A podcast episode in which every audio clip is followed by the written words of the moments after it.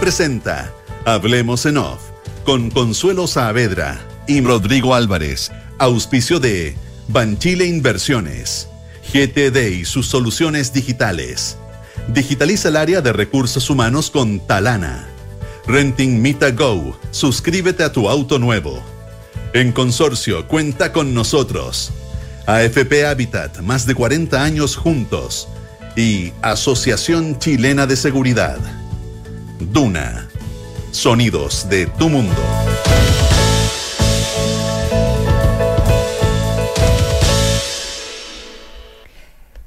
¿Qué tal? ¿Cómo están ustedes? Lunes 27 de febrero eh, de este año. ¿Qué año? Eh? 2023.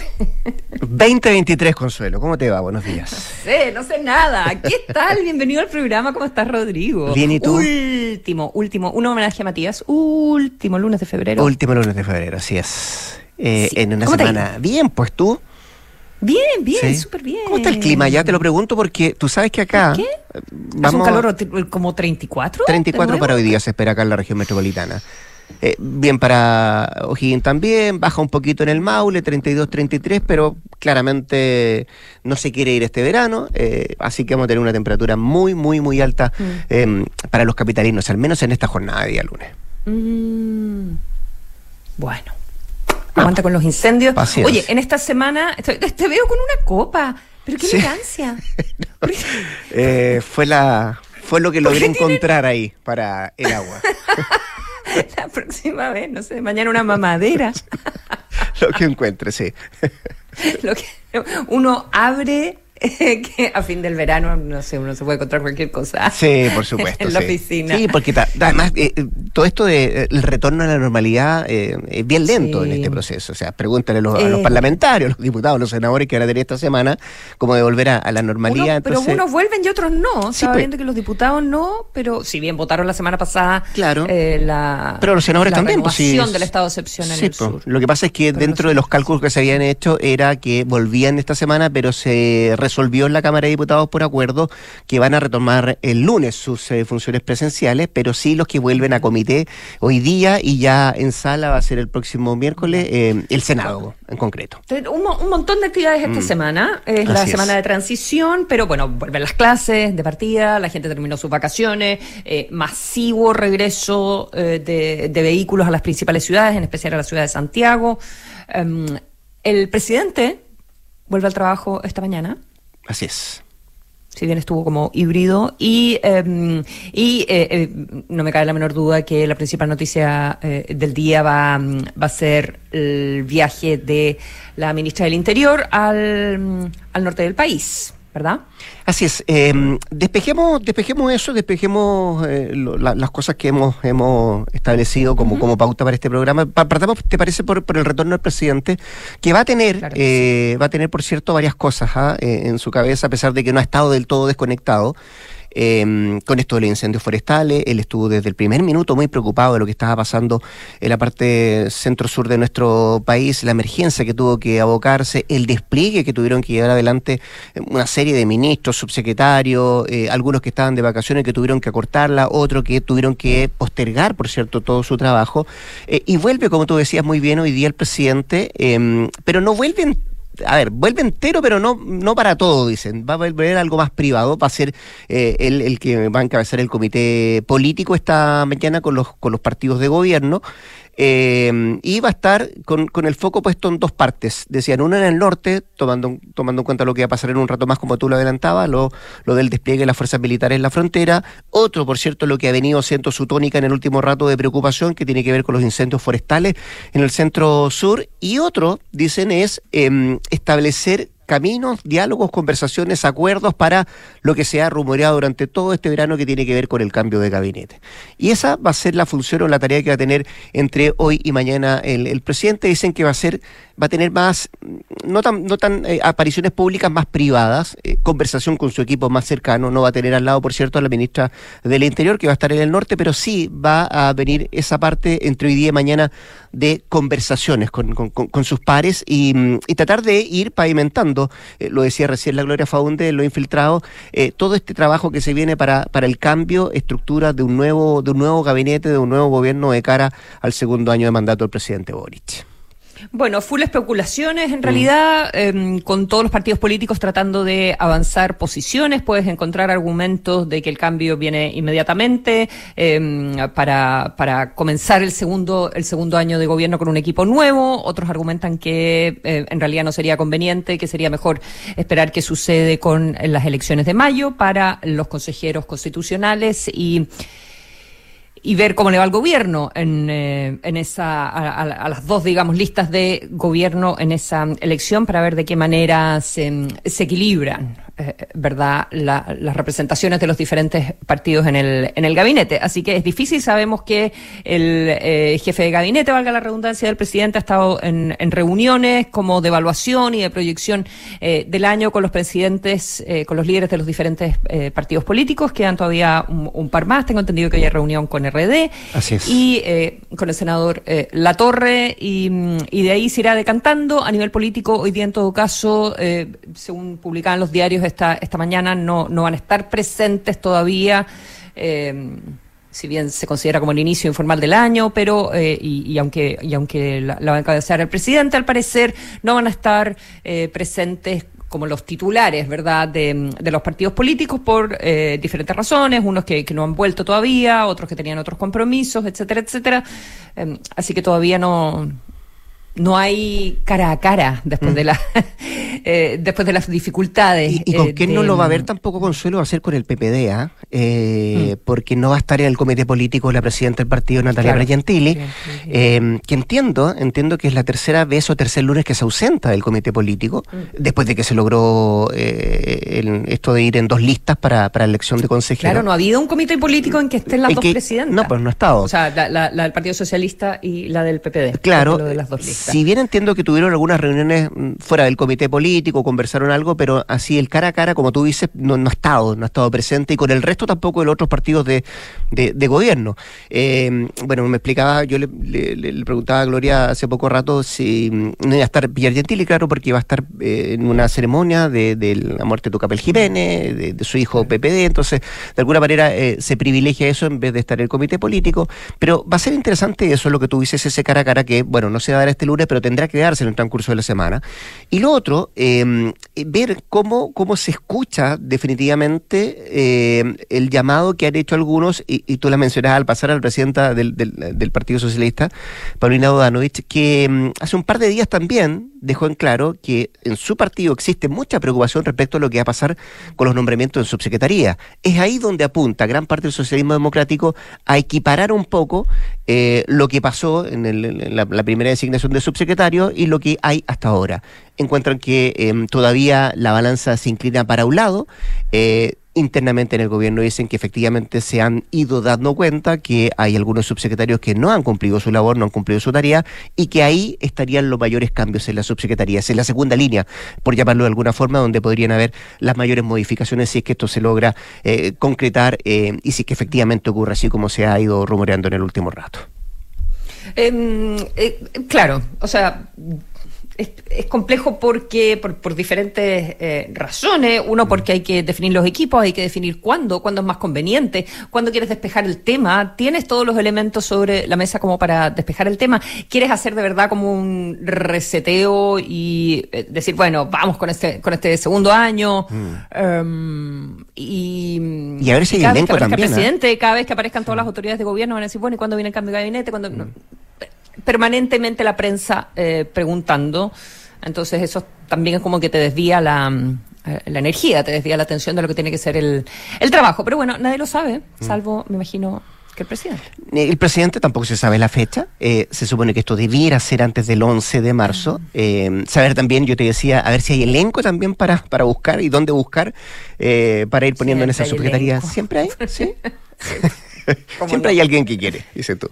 Eh, pues. Y la fecha es em, lo que no está claro. Eh, si será esta semana, será a principios de la otra, antes del 8, después del 8, antes del 11 sí dicen mucho, definitivamente esto tiene que, tiene que, tiene que ocurrir. Así que por ahora em, nos quedamos con, con, la idea de que vienen cambios y vamos a ver em, de qué profundidad eh, pueden generarse esas modificaciones en el, en el gobierno del presidente Boric.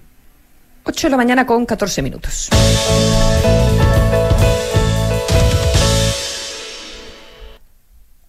A ver, incendios forestales, eh, vamos a conversarlo eh, probablemente en un rato más con, el entrevistado que vamos a tener en el, en el programa, pero eh, son, son buenas noticias luego de un mes completo de, mm, de este, de este fuego destructivo. Los incendios en combate, según el último informe de, de anoche de Senapred, están en 22 y con em, un total de 196 incendios eh, a nivel nacional, 153 de ellos eh, controlados. Bio Bio eh, sigue siendo la región con más eh, incendios en combate, con 11, pero ya en Ñuble 2, Maule 0, O'Higgins 0, eh, controlados tienen, pero en, en, combate, Araucanía 4, ya controlados 41 en la Araucanía, controlados 86 en el, el Bio Bio. Así que son muy buenas noticias. otra que me parece que hay que destacar es que en el, en el día de ayer no aumentó la superficie afectada por los incendios forestales según Senapred, 0%.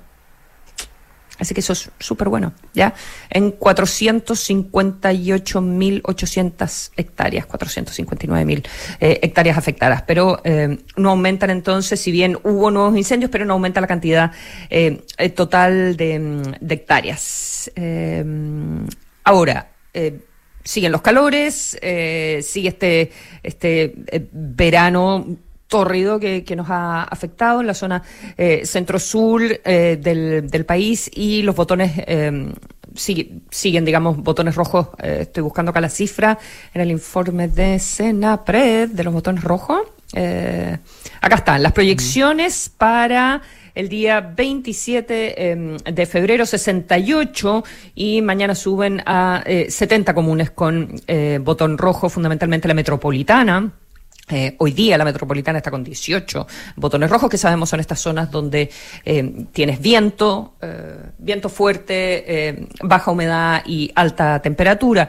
Eh, O'Higgins para mañana con 14, Ñuble con 16 pero eh, Bio, mucho más bajo, con, con 8. Así que esas son buenas eh, noticias en términos de los incendios que, mm, eh, que son los que eh, de mayor relevancia, según la CONAF, que son los que siguen activos en el Biobío, eh, son dos, lo, los más grandes, digamos, Santa Ana y los Chenques, dos en la Araucanía, uno, Bochoco, y, eh, y en los ríos Villa Austral.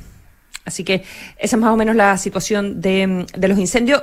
Me llama la... Mm, me llama la atención. No sé si te parece que lo juntemos con, con algunos datos que trae la Academ, eh, Rodrigo, porque... Sí. Uh -huh, porque baja la...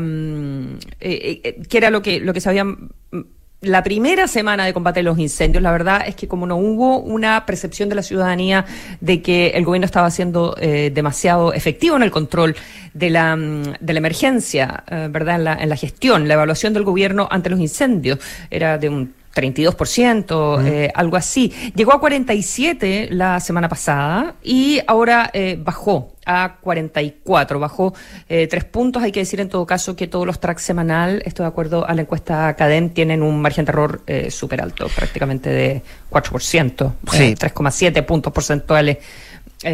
Eh, Casi cuatro, de claro. de error. Eh, tú decías, sí. claro, 44% de los consultados respaldan las acciones realizadas por el Ejecutivo y en ese contexto un 88% no cree que la situación de emergencia por los siniestros está controlada. Eh, refleja Academ que se publicó anoche, que revela además que un 51% de los consultados desaprueba la forma en cómo el gobierno está actuando frente a estos incendios en la parte sur de nuestro país y el dato más relevante tiene que ver con respecto al origen de los incendios. Y ahí hay un 93% que apunta a que estos son provocados intencionalmente por personas. Por otra parte, hay un 55% que piensa que los principales responsables son grupos terroristas, un 54% que cree que son pirómanos y hay un 53% que los atribuye a las empresas forestales. Eh, eh, de acuerdo a los datos que se entregaron por parte de CADEM, esta semana eso sí se evidencia un alza de dos puntos porcentuales en torno a la aprobación, a la forma como el presidente está conduciendo su gobierno, llegando al 32, mientras que su desaprobación cayó tres puntos, alcanzando 61%, que de alguna manera muestran estos números eh, em, y, lo conversamos también con, la Gloria Consuelo hace poco rato, que muestran que termina febrero y se está iniciando este segundo año de mandato con un buen número para el presidente, tomando en cuenta lo que había pasado en los meses anteriores, pero básicamente radicado, eh, y al, menos así lo, apunta CADEM, a la relación incendios forestales en la parte centro-sur y cómo es la labor que lleva adelante el, el gobierno. El despliegue, por cierto, de ministros, que fue bien valorado en su principio, tuvo algunos cuestionamientos durante el transcurso de gran parte del mes de febrero, sobre todo las últimas dos semanas, podríamos decir, y que de alguna manera em, se reflejan estos números que se entrega por parte de la encuesta, que de alguna, de alguna forma uno podría decir, bueno, es un, respiro respecto a cómo evalúa la gente la acción del Ejecutivo, del gobierno en lo específico, en cómo se ha ido em, llevando adelante esta, esta emergencia en la parte sur y cómo se ha enfrentado de parte del Ejecutivo también esta situación compleja. Lo que viene después, lo más complejo aún, tiene que ver con la, con la reconstrucción, cómo se va a ayudar a, los, em, a la gente afectada, los que perdieron familiares, bueno, un sinfín de cosas. Y por cierto, también podríamos ponerlo como una arista aparte, eh, toda la investigación que está llevando adelante además el Ministerio Público. Claro, ahora en términos de eh, la aprobación presidencial, los mm. efectos políticos directos, la reconstrucción en terreno es mucho más compleja, es mucho más, es mucho más lenta, pero eh, hay mucha ruralidad eh, involucrada, eh, por lo tanto no es algo tan vistoso que vaya probablemente a incidir directamente en em, creo yo, digamos, en, en, la, en la aprobación presidencial o en la aprobación de la gestión de, del gobierno, eh, ¿verdad? Hay que ver qué sucede, eso sí, con el regreso de los parlamentarios. Eh, están anunciando interpelaciones, si es que eventualmente se eh, anuncian otro tipo de, de, instancias de investigación que logren tener el asunto en la palestra, ¿verdad? Porque cuando ya baja el fuego, que es la imagen más eh, vívida de que, de que algo terrible está sucediendo y tú tienes las transmisiones permanentemente en la televisión, mm. en fin, los periodistas, cuando eso empieza eh, a bajar, probablemente también empieza a desaparecer de, del radar de las personas, de la percepción de, la, de las personas y lamentablemente la reconstrucción es menos, eh, es menos llamativa para, eh, para para la televisión, fundamentalmente, para el matinal, para el noticiario, ¿verdad? Para la transmisión en directo, enviar los corresponsales, mm. en fin, los enviados especiales. Entonces, quizás la parte más, más compleja, la, que más sufren también las personas de eh, esperar las soluciones, eso tiene, tiene menos cobertura. Eh, lo que iba a decir, eso sí, en, términos de la aprobación presidencial, claro, uno dice, bueno, es un 30%, qué sé yo, eh, pero claro, logra subir desde mediados de enero de 25 a 32 la aprobación presidencial o sea, para, para un presidente que, que, que ha llegado a, a 25%, la verdad es que subir a 32 es una es una buena noticia. Sí. ¿Verdad? Es un porcentaje importante de aumento. Em, eh, Sobre todo por lo complejo de los temas que tuvo que enfrentar el, gobierno durante el mes de enero, antes de que se desatara la crisis de, los incendios forestales en el sur. Es por lo menos un 26, es por lo menos un 25% de aumento de su propia popularidad, digamos. Es alto, ¿ya? Y, y, bajar la desaprobación de 70 a 61 también es un, un, logro eh, importante. Así que eh, me imagino que estarán celebrando en ese sentido en, en la moneda eh, estos, estos números con los que están iniciando el año. 8 con 22.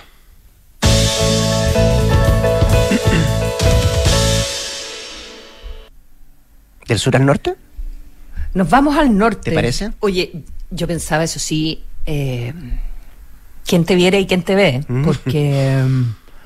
O sea, militares, hay zona de emergencia, o sea, no sé, renovación número 18 eh, del estado de emergencia en el sur, ¿ya? Del estado de excepción. Por, que, fue, el viernes eh, pasado, claro. Eh, que fue el viernes pasado, y mm. eso tiene que ver con la situación de la Araucanía, de la insurrección, de la, de la seguridad, de los ataques reivindicativos de, de, los, de los grupos mapuche, en fin. Eso por una parte. Luego tienes por incendio participación de las Fuerzas Armadas, toque de queda, o sea, tiene esa otra capa, ¿ya? Y ahora además en el norte, eh, por el proyecto de infraestructura crítica y por lo menos por tres meses, si, si, es que el gobierno así lo estima, porque recién a los tres meses, si es que lo quiere renovar, tendría que ir al, al Parlamento. Eh, la, la, supervisión de las fronteras por parte de las Fuerzas Armadas, en un despliegue que comenzó este, mm, este fin de semana hubo un comunicado de prensa del Ejército de Chile que informó que el personal em, ya, ya se estaba desplegando desde el sábado 25 de febrero. Por ejemplo, la Brigada Motorizada número 1 de Calama em, ya había comenzado el día sábado con el despliegue y el movimiento del personal militar y de todos los medios para las labores de custodia en, eh, por ejemplo, en la región de, Antofagasta, eh, ¿verdad? Como, como se establece en el decreto supremo que conocimos la, la semana pasada. Y eso, bueno, en, en, en toda la zona eh, norte y en particular en las partes más cercanas a los pasos fronterizos y donde más inmigración ilegal se, se produce. Eh, Tarapacá, Arica, Parinacota y Antofagasta son las tres regiones donde van a estar concentrados el despliegue de estas fuerzas militares desde el día de hoy por los próximos 90 días, em, al menos así lo establece el decreto, eh, con, con, el vamos o la luz verde a esto que lo va a dar la propia ministra del Interior, Carolina Toa, que entiendo iba a llegar a eso de las nueve y media al norte para mm, luego en un punto de prensa, eso a las 10.30, con el em, ministro subrogante de Defensa, Gabriel Gaspar, eh, interiorizarse y llevar adelante en terreno lo que va a ser el despegue de estas fuerzas, de estas fuerzas militares, que ha tenido em, varias cosas que, que, que hay que, que, desmenuzar, Consuelo. Por lo pronto, hasta el día de hoy, incluso hasta el día de hoy en la mañana, la autoridad local, estoy hablando de gobernadores, pero principalmente los alcaldes de esa zona fronteriza, no están muy de acuerdo eh, con, con, esta idea. Dicen que sí, ayuda, pero no va a ayudar del todo para algo que ellos manifiestan que es tan o más importante como el problema migratorio que tiene que ver con la delincuencia, eh, con el crimen organizado y con la violencia que ocurre en esa parte, en esa parte del país. Eh, y aquí saco a colación, por ejemplo, al propio alcalde de Colchane, que ha sido uno de los más entusiastas desde el punto de vista de eh, dar a conocer la situación migratoria que ocurre en su localidad. particularmente él se ha preocupado constante, insistentemente, de decir que no son pocos los que diariamente ingresan a nuestro país. Habla de entre 300 y 400 personas diariamente que ingresan por pasos eh, no habilitados. ¿Cómo se puede contratar esto? Esto dice hay una diferencia de número. Lo que tiene el gobierno es lo que se ve en los pasos habilitados. La gente que ingresa, la que tiene documentos. Lo que tenemos nosotros sobre la mesa, además de eso, es eh, videos lo que nos demuestra y nos cuenta la propia gente que vive en ese sector, y que ve eh, diariamente cómo van ingresando estas personas que están, en comillas, indocumentadas, que no tienen su papel al día, que no están eh, haciendo ingreso por una, por una cuestión de carácter oficial. Em, y ese es el principal reparo que han hecho algunas autoridades locales de lo que va a significar esta puesta en escena de los militares en la frontera. otra cosa podríamos decir es lo que dicen los parlamentarios de la zona, que si bien valoran el despliegue de las Fuerzas Armadas, insisten en que esto no es una parte de un proceso entero que se tiene que llevar adelante. A esto hay que sumarle, dicen ellos, estado de excepción, porque la presencia de los militares en la frontera no va a terminar, dicen, con los actos delictuales, no va a terminar con la violencia, y yo lo decía más temprano, Consuelo, en una localidad, en una zona del país donde los números eh, hablan por sí solos respecto al crimen organizado, el número de, homicidios que han ocurrido en, el inicio de este año que em, saca ventaja a cualquier otra parte del territorio y esa es la gran preocupación que tiene la autoridad local de lo que podría pasar de aquí en adelante. Yo, yo quiero entender que esto tiene que ver mucho con expectativa eh, de lo que puede significar la presencia militar en la zona. Eh, y otra cosa, y lo conversaba más temprano con el eh, presidente del Senado Álvaro Elizalde, que él decía, esto es inédito, es nuevo, es una herramienta nueva que se está utilizando de parte del Ejecutivo, pero, ojo, decía él, hay que estarla evaluando constantemente. una cosa es lo que puede decir el papel, otra en la práctica, en el terreno de cómo puede llevarse adelante este despliegue militar y las funciones que tienen que llevar adelante los militares, que digámoslo, es una función a la cual no están del todo acostumbrados. Em, o sea, eh, los primeros eh, que, se están eh, trasladando a, la frontera tuvieron em, capacitación con carabineros, sí. Capacitación, ese era el término, de mm. unos talleres, imagínate. capacitación por parte de carabineros, que mm. son los que sí trabajan en, en los pasos fronterizos, ¿verdad? Y aquí lo que se considera es que esta es infraestructura crítica, ¿ya?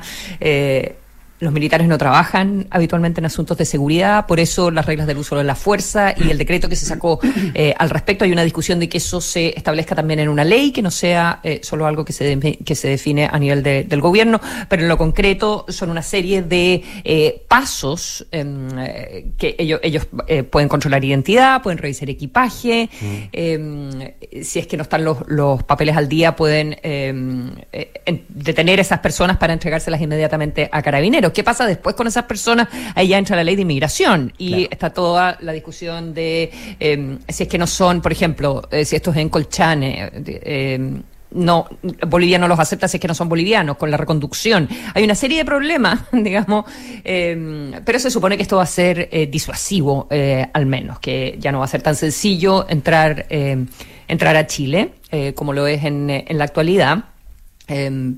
pero está la preocupación de qué significa defenderse, qué es un arma letal, en qué circunstancias pueden ellos, eh, los militares, digamos, hacer eh, uso de un arma de, en última instancia, pero eh, cuándo va a ser considerado legítima defensa, ¿verdad? ¿Qué se considera realmente un arma letal? Y también qué se considera de que haya una sospecha de que la persona que está entrando ha cometido un delito, porque los pueden revisar, pueden controlar la identidad, pero tienen que tener alguna sospecha, por ejemplo, para revisar equipaje.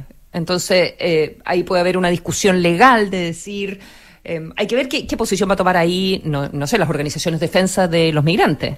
¿verdad? Es decir, a ver, eh, estas revisiones que hace el ejército, ¿cuál es la fundada sospecha de que esta persona cometió un delito? Ah, pueden pasar muchísimas cosas, digamos, eh, por esto mismo que decía, eh, entre otras cosas, en la entrevista contigo, el presidente del Senado, que em, esto es algo nuevo, esto es algo que el ejército nunca ha hecho y esta es una disposición nueva a través de esta ley de eh, protección de la infraestructura crítica. Eh, sumale a eso también el hecho de, varias dudas que, que, hay planteadas respecto a cómo, cómo, tienen que reaccionar los militares si en algún minuto, por ejemplo, se ven... Eh, atacados, ¿no? Eh, si hay fuego de por medio, si existe alguien que venga armado, ¿cómo, cómo se va a llevar adelante esa, esa respuesta de parte de los militares? Es una de las dudas también que están, eh, que están planteadas. Otra tiene que ver con el tiempo de esas personas que puedan ser detenidas. Se habla de 12, 24 horas eh, y van a ser detenidas por quién, quién las tiene que tener en, en su en su poder, entre comillas, en básicamente, custodia. en custodia, básicamente es los militares que tienen que pasársela o al cuerpo fronterizo o a policía de investigación o a carabineros, ¿no? Eh, ellos son los que tienen que llevar adelante todo ese proceso. Se me quedaba algo, además, Consuelo, a propósito de todo lo que está pasando en el norte. Debiera estar el presidente Boric en el norte, antes del 11 de marzo. ¿Te acuerdas del compromiso de visitar toda la región? Tiene la última, la última región pendiente, ¿verdad? Sí, pues, así es, acá. Eh, y eso debiera ser antes del 11 de marzo, entonces se le suma una fecha más al presidente eh, del viaje para ver cómo va mm. armando su agenda, su calendario, con todo esto que se le está viniendo encima. Lo que pasa en el sur, lo del norte ahora, eh, ajustando nombres para el cambio de gabinete, bueno, vamos a ver lo, lo, que pasa, pero muy pendiente de lo que pasa en un rato más a eso de las diez y media, cuando ya comienza el despliegue oficial, podría decir, formal, de la Fuerza Armada en, en la frontera y, a ver cuáles son todas las, experiencias que se van conociendo y cuál es el sentir también de la gente que vive en esa zona, particularmente los alcaldes y gobernadores que han tenido, eh, han sido bien reticentes respecto a mm, funcionamiento de la Fuerza Armada en, eh, en la frontera. 8 con 32.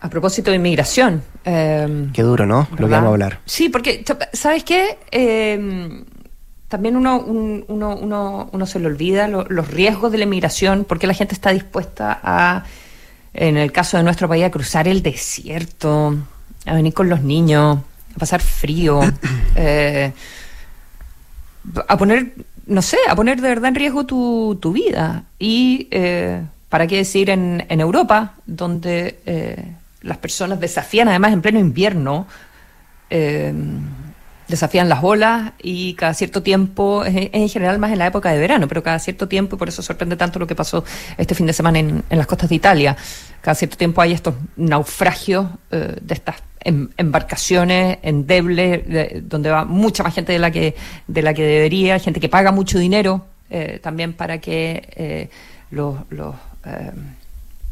no sé, entregan dinero a estas redes ilegales, además de tráfico de, de personas.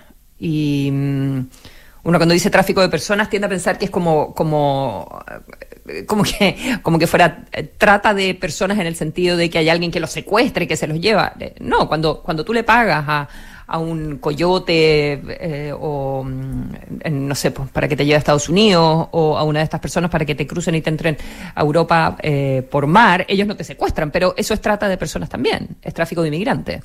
Eh, y, ahora tenemos unas imágenes espantosas, ya hay más de 60 personas muertas, hay, hay niños, ¿verdad? estaba revisando algunas fotografías en el, en el país de España esta mañana y el, titular dice mochilas, biberones, o sea, mamaderas, juguetes en la playa. El naufragio de Calabria eh, conmociona a Italia.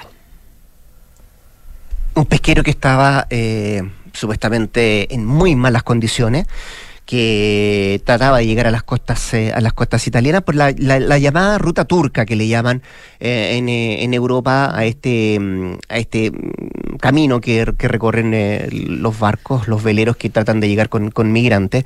Y lo más complejo de esto Consuelo em, y para quienes nos escuchan es que llevamos cuánto tiempo en esto. Cuántas veces hemos tenido que dar esta noticia de que el Mediterráneo vuelve a teñirse de rojo por la muerte de, de migrantes que tratan de llegar a las costas eh, y aquí hay una disputa eh, bien, bien, bien, compleja que se, que se ha ido dando y se va a seguir dando, que tiene que ver con lo que ha hecho la Unión Europea y con lo que hacen los gobiernos eh, particulares, en este caso Italia.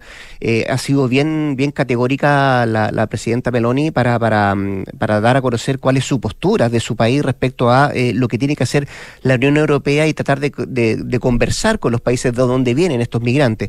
Pero el, el relato, tú lo mencionabas muy bien, lo que hace el país de España es bien, bien duro. Yo lo leí el día de ayer daba cuenta de cómo se había originado esto, por dónde habían eh, venido en, trayecto hacia la costa italiana, de cuántas personas venían con esa ilusión de poder tocar tierra después de andar casi cinco días eh, en un mar bien, bien, bien duro, además, eh, por las condiciones climáticas que se fueron dando, y cuando estaban, creo que 150, 200 metros de la costa, estaban por llegar. 150 metros después de cuatro días y tanto. Claro.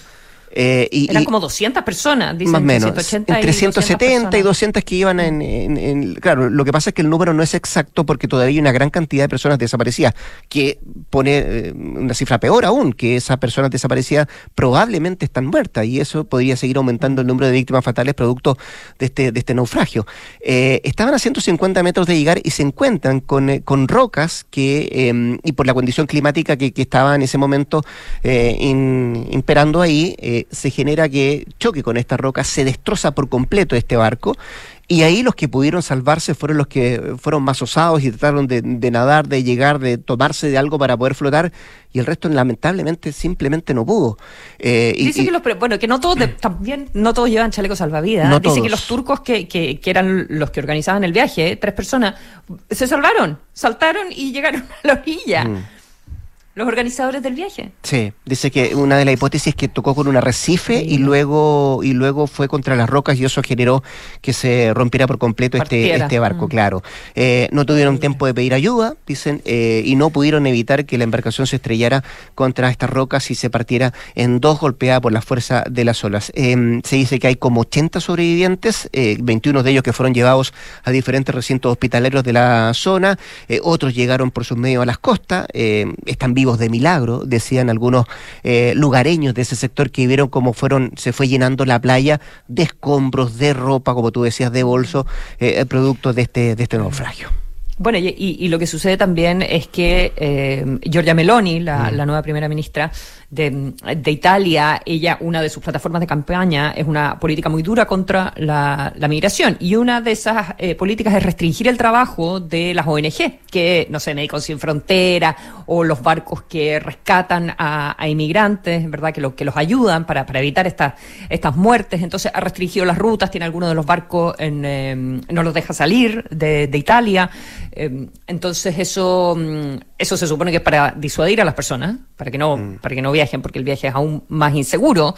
Eh, pero en la, pero en la práctica lo que sucede es que no hay, no hay ayuda para los que van en esta travesía que es mm. ilegal, pero eh, donde finalmente eh, pueden ocurrir desgracias como la que estamos viendo en este minuto. Ha hecho harto intento la Unión Europea para tratar de conseguir eh, encontrar una fórmula para, para, detener la migración irregular en su territorio, pero ni siquiera el pacto migratorio, ¿te acuerdas tú que, que, se firmó por la Comisión Europea en el 2020? Eh, dicen que está total y prácticamente estancado debido a las profundas diferencias entre los socios comunitarios. No hay una voz común respecto a cómo tiene que enfrentarse esta situación migratoria ahí en Europa y constantemente vamos a seguir viendo probablemente situaciones de este tipo que lamentablemente eh, se tiñe de rojo el Mediterráneo con una gran cantidad de víctimas fatales por gente que trataba de llegar ahí a las costas italianas. 8 con 39. queda verano por disfrutar y destinos por recorrer con Mita Rentacar, aprovecharás al máximo tus viajes. Reserva tu auto en mita.cl, fácil, rápido y seguro. ¿Qué mejor? Mita Rentacar, leasing operativo y renting. Los amigos de GTD siempre están junto a las empresas sin importar su tamaño porque proveen soluciones digitales que se adaptan a cada necesidad. Es lo bueno de confiar en una compañía que va junto al crecimiento de quienes los eligen. En GTD hacen que la tecnología simplifique tu vida. Suma a tu equipo a los más de 2,7 millones de trabajadores que ya son parte de la mutualidad líder del país, de una con la H, Asociación Chilena de Seguridad. Y porque tu futuro importa, si recibiste un bono, ahórralo en tu APB o cuenta 2 y hazlo crecer en AFP Habitat. Realiza tu depósito directo en tu sucursal virtual.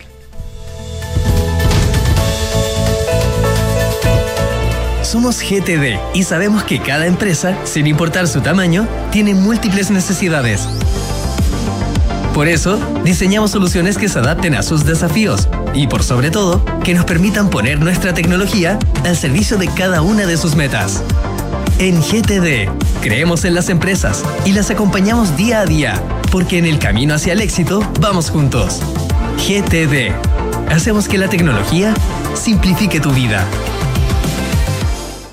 Mita, Rentacar y Leasing Operativo somos mucho más que autos para disfrutar. Somos mucho más que flotas para las industrias que mueven el país. Somos servicio de excelencia y seguridad. Somos innovación y cuidado por el medio ambiente. Además, somos referentes en la movilidad para empresas de norte a sur, como también para las personas que hacen de su vida un constante movimiento. Mita Rentacar. Elige tu destino. Nosotros te llevamos. Visítanos en mita.cl. Descarga y usa la aplicación Mi Inversión. Con ella podrás realizar operaciones en cualquier momento del día, revisar el comportamiento de tus inversiones en línea y acceder a recomendaciones y alternativas de inversión de forma 100% digital desde tu celular. Hazte cliente hoy mismo en banchileinversiones.cl. Banchile Inversiones. Inversiones digitales para todos. Ay, que me duelen las rodillas. A ver, me dijeron que esta maquinita sabe todo. Alexa, ¿dónde puedo ir a atenderme con los mejores traumatólogos a un precio accesible y cerca del metro? El hospital líder en traumatología y rehabilitación para FONASA y SAPRE es el Hospital del Trabajador ATS. ¿Pero no es solo para trabajadores? No, está abierto para todas las personas. Ya lo sabes, los médicos expertos del Hospital del Trabajador ATS son para ti, para todos. Agenda tu hora en hospitaldeltrabajador.cl o llamando al 225 15 77 77. Las mutualidades de empleadores son fiscalizadas por la Superintendencia de Seguridad Social www.suceso.cl. Tata, ¿cuál es el secreto para llegar tan bien a tu edad? Vivir tranquilo. Ya, pero cuéntate una nueva. Ay, que cuando decidí jubilarme en consorcio, tomé la mejor decisión. Ah, tranquilo. Cotiza tu renta vitalicia en consorcio y obtén un ingreso fijo en UEF y de por vida. Solicita asesoría y más información en consorcio.cl. Cuenta con nosotros. Esta información resume las condiciones generales contenidas en la póliza depositada en la CMF bajo el POL 220-220-026 K 220-210-212, estableciendo que el riesgo es cubierto por Consorcio Seguros Vida. Con Talana, la más completa plataforma digital de recursos humanos, ahorras tiempo y costos. Simplifica tus tareas del día a día con las soluciones del ecosistema de Talana. Dedícale tiempo a lo que más importa, los equipos y las personas que lo conforman. Únete a las miles de empresas que ya han digitalizado su área de recursos humanos con Talana. Conoce más en talana.com. Hay cosas que haces hoy que en unos años más vas a agradecer. ¿Cómo hacer deporte? Destinarle ese tiempo extra a tus estudios y ahorrar cuando puedas. Porque tu futuro importa. Si recibiste un bono, ahórralo en tu APB o cuenta 2 y hazlo crecer en AFP Habitat. Habitat, la AFP número uno en rentabilidad desde el inicio de los multifondos en todos los fondos. Infórmese sobre la rentabilidad de su fondo de pensiones, las comisiones y la calidad de servicio de las AFP en el sitio web de la Superintendencia de Pensiones www.spensiones.cl. A mi edad, cualquier examen siempre da un poco de nervios. No sabes cómo serán las noticias, si tendrás un diagnóstico certero o tendrás que repetirlo unas cuantas veces más. Por eso, donde te realizas tus exámenes, no da lo mismo. Somos la unidad de toma de muestras UC, el laboratorio más completo de Chile, con más de 900 tipos de exámenes y más de 40 unidades de tomas de muestra a lo largo del país. Agenda tu examen en ucecristus.cl o llamando al 22 676 7000. Somos UCECristus, somos la católica. Escuchas Hablemos en Off en Duna 89.7. Gestiona fácilmente las solicitudes de vacaciones de tus colaboradores con Talana y dedica más tiempo a tu equipo. Conoce más en talana.com. Cotizar para el futuro siempre es bueno y complementarlo con APB es mucho mejor. En Banchile Inversiones quieren que conozcas la importancia del ahorro previsional voluntario. Ingresa a banchileinversiones.cl, infórmate y comienza ya tu APB. Si quieres elegir un monto mayor de pensión los primeros años y tener una pensión fija y en UF, cuenta con consorcio. Conoce la modalidad de renta vitalicia inmediata con aumento temporal de pensión. Solicita asesoría y más información en consorcio.cl. 8 de la mañana con 44 minutos. Seguimos en eh, Hablemos en OFF acá en esta jornada del lunes 27 de febrero. Eh, 27 de febrero, ¿te acuerdas tú, Consuelo? Hace 13 años atrás. Mira. ¿De Sí, pues. Se cumplen 13 años del terremoto del 2010. Uh, ¿No te acordabas? increíble. Sí. No, Yo- no, no me yo acuerdo. el- de nada. me, me acordé en la mañana y decía, uy, de veras, 13 años que han pasado el terremoto del 2010. eh, de aquella noche. Pero en fin, bueno. Eh, mientras tratamos de establecer contacto con nuestro, con nuestro entrevistado, em, ¿te parece si hablamos un poquito de, de Europa? ¿Te parece si hablamos...? Eh, Te quería comentar una cosa, te quería Dime. comentar una cosa interesante que está pasando hoy día acá en, en Inglaterra a propósito del Brexit. ¿Te acuerdas del Brexit? Por supuesto. Bueno, es que ¿sabes qué? En- hay algo no resuelto en la salida o resuelto a medias en eh, la salida del Reino Unido de la Unión Europea y es la situación de Irlanda del Norte, ¿ya? Y resulta que está Ursula von der Leyen, eh, la líder eh, europea hoy día, porque se supone que van a llegar a un acuerdo final con el gobierno de Sunak respecto al llamado protocolo de Irlanda del, Norte. ¿Qué es lo que sucede? Que eh, Irlanda de, el Siempre me confunden Irlanda del Norte porque dicen los partidos unionistas. Y yo digo, bueno, será unionistas con el sur. No, pues, es unionistas con el Reino Unido. ya, porque quieren ser parte de la Unión. Quieren ser- son parte de la Unión y eso es lo que defienden. Entonces, ¿qué pasa? Que eh, al salir el Reino Unido de Europa, la pregunta era, bueno, ¿y dónde va a estar la frontera? ¿Dónde va a estar la frontera, eh, por ejemplo, aduanera para eh, revisar los productos? Porque da cuenta que se volvieron a poner aranceles, etcétera, etcétera. ¿Ya? Em, y eh, si tú ponías la frontera entre Irlanda del Norte y la República y eh, Irlanda del Sur, afectabas mm, los acuerdos de paz. ¿Ya? Porque parte del acuerdo de paz para eh, haber terminado la guerra civil entre, entre las Irlandas fue que había libre tránsito, ¿ya? Entre las dos Irlandas. Entonces lo que hicieron fue, para el Brexit, poner la frontera con el Reino Unido, ¿ya?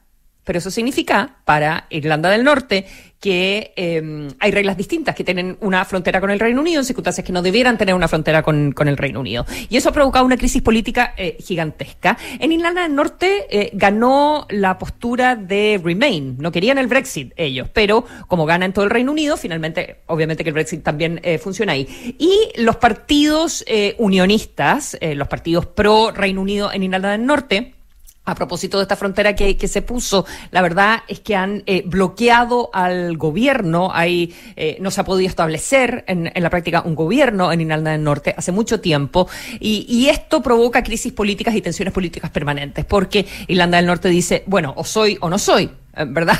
Como puede ser que me tengan una frontera con, eh, con el Reino Unido, en circunstancia que yo soy parte del eh, Reino Unido. No puede estar la frontera con eh, Europa. Y esto básicamente es porque al no haber frontera entre Irlanda del Norte e Irlanda del Sur, los productos pueden pasar sin pagar los nuevos aranceles. ¿Ya? No sé si se entiende un poco lo que estoy explicando, pero la pregunta es dónde, dónde pones la frontera eh, finalmente de Europa con eh, Irlanda cuando no puedes ponerla entre ambas eh, Irlandas. Y esto ha sido un problemón gigantesco para los gobiernos desde Boris Johnson en adelante. Boris Johnson saca adelante el Brexit, pero pero en el fondo se mete al bolsillo los irlandeses del norte. Y dice, bueno, eh, después vemos cómo lo resolvemos, déjeme ponerle mientras tanto la frontera, eh, separarlos, digamos, de, del, Reino Unido en, en, la práctica. Y eso es lo que hoy parece que se va a tratar de, resolver con un acuerdo definitivo, que en, en realidad lo que va a hacer es mantener esta entre comillas, frontera para el eh, paso de productos y el control de pasaportes, etcétera, etcétera, entre el Reino Unido e Irlanda del Norte, pero como con, eh, eh, con líneas diferenciadas. Entonces va a haber como una línea verde, que va a ser cuando las cosas vienen del Reino Unido, pero se quedan en Irlanda, ¿ya? En Irlanda del Norte, y una línea roja que se va a demorar más, que son las cosas que vienen del, Reino Unido, pero que eh, luego podrían pasar a la República de Irlanda, a Irlanda del, del Sur.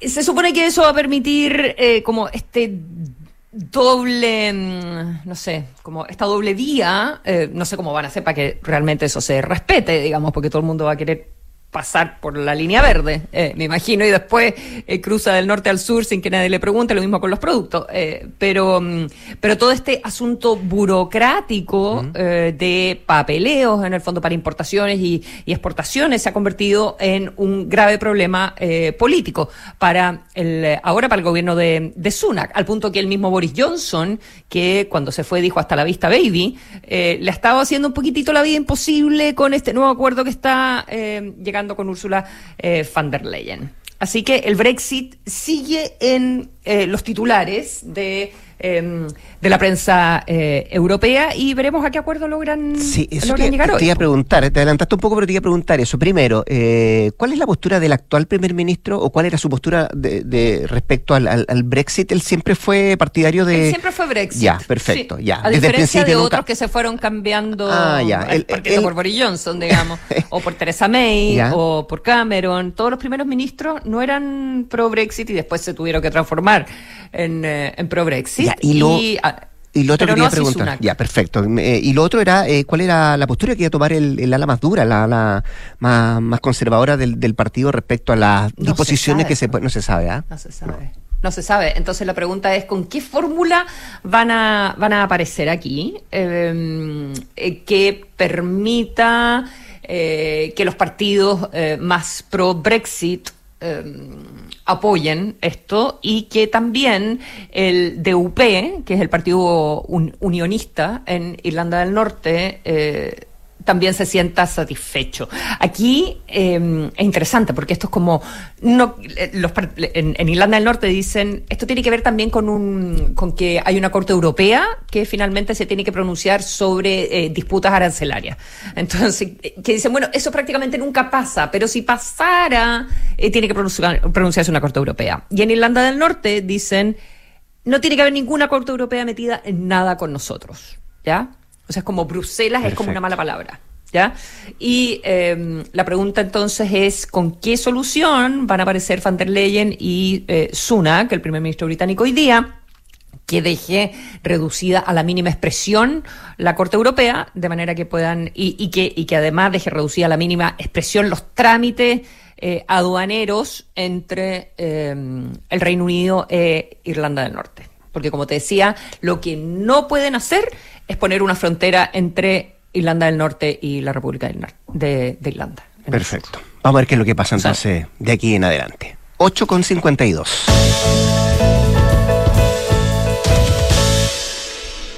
La semana pasada el diario La Tercera eh, había mm, dado a conocer que iba a ir a un viaje a España eh, Irina Caramanos, eh, pareja del presidente de, de la República, Gabriel Boric.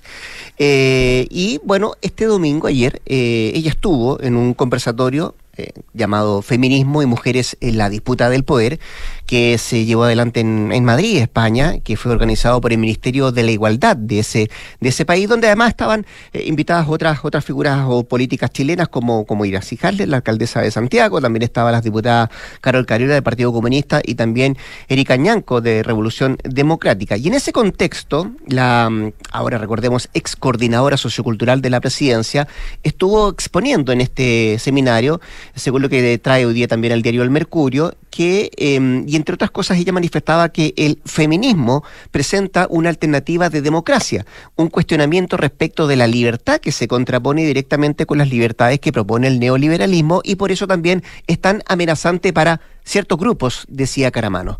Bueno, se refirió también ella a la presión de la ultraderecha sobre el feminismo y ahí dio dos ejemplos. Y uno fue relacionado al plebiscito del eh, pasado 4 de septiembre, en el cual, recordemos, triunfó el rechazo. El riesgo de la ultraderecha y de su característica antidemocrática es que justamente nos lleva a activarnos como feministas, pero no solamente como una reacción, la de ellos, sino que como organización y acuerpamiento de apertura. Fue lo que respondió. ¿Me puedes repetir, Te ¿me voy puedes a- repetir la última parte? pero no solamente dice ella como una reacción, la de ellos, refiriéndose a la ultraderecha, sino que como organización y acuerpamiento de apertura, dice Garamanos. Y luego dijo que las cam- aquí va a entender un poco más. Acá dice, y luego, dijo ella, las campañas de miedo, de odio, de fomento a la discriminación de ciertos segmentos de la población, la no propuesta, por cierto, al permanente des- des- desmarcamiento para no poder seguir avanzando en derechos, pero también la amenaza de que te van a quitar lo que tienes, es, por ejemplo, lo que generó éxito del rechazo en el plebiscito, dice Caramanos. O sea, una campaña del terror en donde se dice que lo poco que tienes se te va a quitar. Es una de las... em, eh, parte de lo que dijo Garamanos en España en este seminario, como te digo, eh, que trata de explicar, o es el argumento que ella entrega para tratar de explicar por qué triunfó el rechazo el, pasado 4 de septiembre en el plebiscito de, de- de salida.